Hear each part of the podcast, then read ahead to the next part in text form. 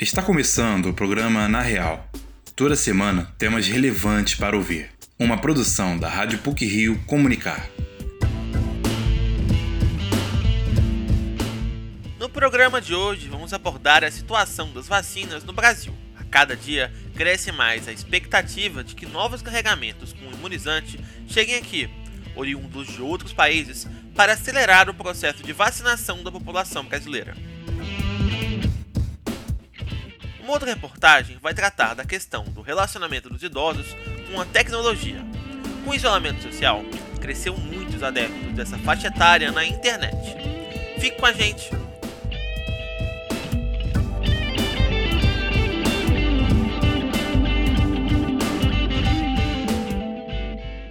O Brasil é um dos países mais atrasados na questão de vacinação contra a Covid-19. Depois de superar a marca de mais de 520 mil mortos, grande parte da população ainda aguarda para se vacinar. Vamos saber mais detalhes sobre este assunto na reportagem de Ana Luísa Barreto. Nas últimas semanas, o Brasil começou a receber novas entregas e promessas de vacinas contra o coronavírus. A Janssen, cujo imunizante é de dose única, enviou um milhão e meio de doses ao país no final de junho. Já os Estados Unidos prometeram 14 milhões de vacinas para a América Latina, inclusive ao Brasil, pelo consórcio COVAX, sem especificar de qual farmacêutica ou a quantidade. Tais anúncios contribuíram para aumentar a expectativa na população de que a imunização acelerasse. Porém, devido ao conflito de informações ao longo da pandemia, algumas pessoas ainda estão receosas em se vacinar.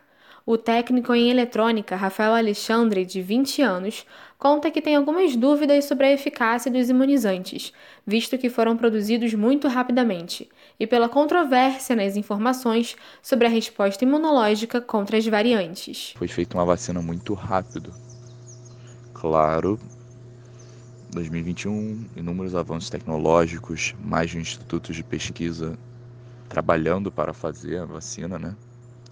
Mas ainda assim eu acho que foi feito muito rápido.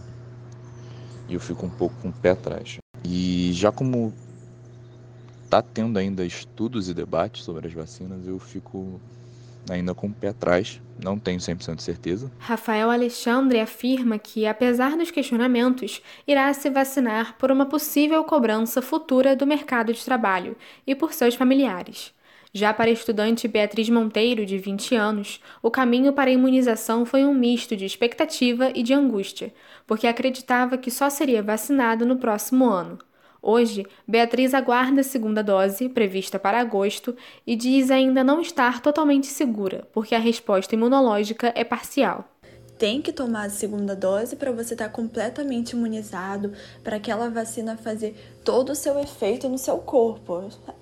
Por enquanto, é ótimo, é uma felicidade saber que a gente já está na metade do caminho, mas ainda falta um pouco. Só vou ficar mesmo 100% tranquila quando eu tomar a segunda dose. Beatriz comenta que tem receio de não tomar a segunda dose no tempo previsto, por atraso nas entregas das vacinas. Esse medo é atualmente vivenciado por cerca de 3 milhões e 800 mil brasileiros que estão com a segunda dose atrasada, de acordo com o Boletim Epidemiológico do Ministério da Saúde, referente à semana de 13 a 19 de junho. Na cidade do Rio, conforme dados da Secretaria Municipal de Saúde, são mais de 78 mil pessoas sem a segunda dose. O médico infectologista e professor da PUC Rio, Bruno Scarpellini, alerta que tomar as doses no tempo previsto é sinônimo de atingir a eficácia máxima que cada imunizante pode proporcionar. É, as doses no tempo, no tempo previsto são importantes para que se atinja a eficácia proposta é, pelos estudos. Né? E, além disso, para que a gente atinja é, uma quantidade maior do que 50%, preferencialmente acima de 70%, de pessoas com esquema vacinal completo com duas doses. O infectologista Bruno Scarpellini afirma que a lentidão da vacinação e o atraso das vacinas podem causar novas ondas de infecção e de internação no país, em pessoas que não completaram a imunização. Bruno reforça que os imunizantes são seguros, visto que sua eficácia foi comprovada com os testes clínicos e pelas agências reguladoras. As vacinas foram produzidas num tempo curto, mas seguindo mais alto padrão é, e rigor científico, na fase 1, fase 2 e fase 3. É, os tempos foram otimizados e reduzidos né? mas mesmo assim a gente continua fazendo uma fase 4 pós-lançamento para avaliar é, dados de segurança no pós-lançamento né? e efetividade que é a eficácia de vida real. Bruno Scarpellini lembra que é necessário que todas as pessoas se vacinem no tempo previsto e tomem a segunda dose, mesmo com atrasos, para completar a resposta imunológica. Além de avançar na vacinação, também é importante não deixar ninguém sem a eficácia completa, para que o país possa dar fim à pandemia. Ana Luísa Barreto para o Na Real.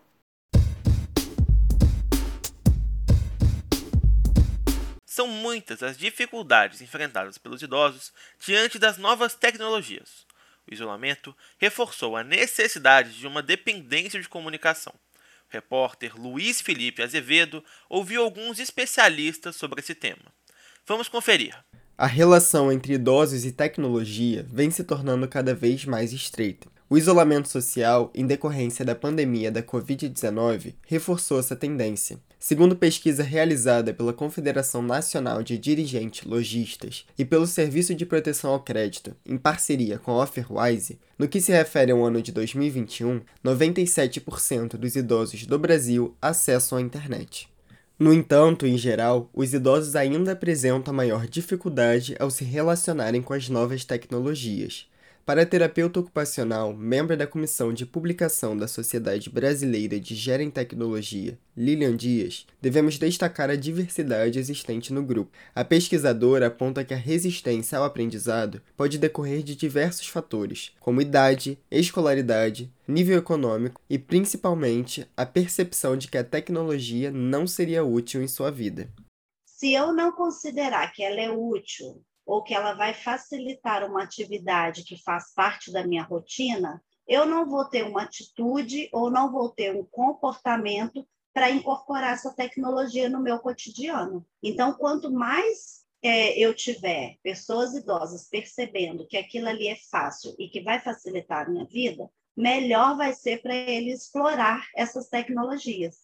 Enxergar o papel das novas tecnologias é essencial para o desenvolvimento do idoso. Para a aposentada Dir Bonzi, de 75 anos, essa adequação representa um grande desafio. Apesar das inúmeras dificuldades, ela persiste e já observa vantagens em seu dia a dia. Tenho minhas dificuldades, assim, para acessar o site, aplicativo, mas eu faço pagamentos pelo aplicativo do banco, já não vou na rua mais para ficar pagando conta, tenho minhas aulas que eu faço no YouTube com o professor, mas eu vou fazendo assim, igual a dificuldade sempre a gente tem alguma, né? O acesso à tecnologia pode trazer inúmeros benefícios à terceira idade. Além de agregar em praticidade, o seu uso provoca o exercício do raciocínio. Assim, o idoso estimula sua atividade cerebral. O aspecto social também se destaca. A internet pode ser utilizada como lazer, fonte de informação e permite contato com pessoas afastadas. Line acredita que muitas vezes as próprias tecnologias impõem obstáculos ao aprendizado dos idosos. Algumas tecnologias põem uma barreira para esses idosos. Utiliza muitos termos estrangeiros que o idoso às vezes não tem familiaridade com esse outro idioma. É multifuncional e não é intuitivo a aprendizagem. Então, eles vão ter barreiras que vêm da própria produção dessa tecnologia. O acesso a múltiplas plataformas digitais também é uma novidade para Neuza Branco. Aos 81 anos, ela é voluntária em um grupo escoteiro, que por conta da pandemia teve as suas atividades restritas ao online. Para superar essas dificuldades, a idosa contou com o auxílio dos netos, porém acredita que o estilo de ensino utilizado não é o que melhor atende às suas demandas. Minhas maiores dificuldades foi entender como eu poderia dividir, estar na sala e ao mesmo tempo usar o WhatsApp, já que eu só usava o celular. Os netos ajudam sim, só que eles, ao invés de explicar, resolve o problema. e continuo sem saber como funciona. O processo de aprendizado é longo, porém possível. A terapeuta Lilian Dias aponta que é necessária a criação de uma atmosfera de estudo. O ambiente deve ser confortável e seguro. A linguagem tem de ser respeitosa e acessível. E o método de ensino precisa ser moldado de acordo com as características do aprendiz. Mais do que apenas saber usar, o idoso deve se relacionar com a tecnologia de forma consciente e responsável, buscando adequar o conteúdo aprendido às suas necessidades. Luiz Felipe Azevedo, para o Na Real.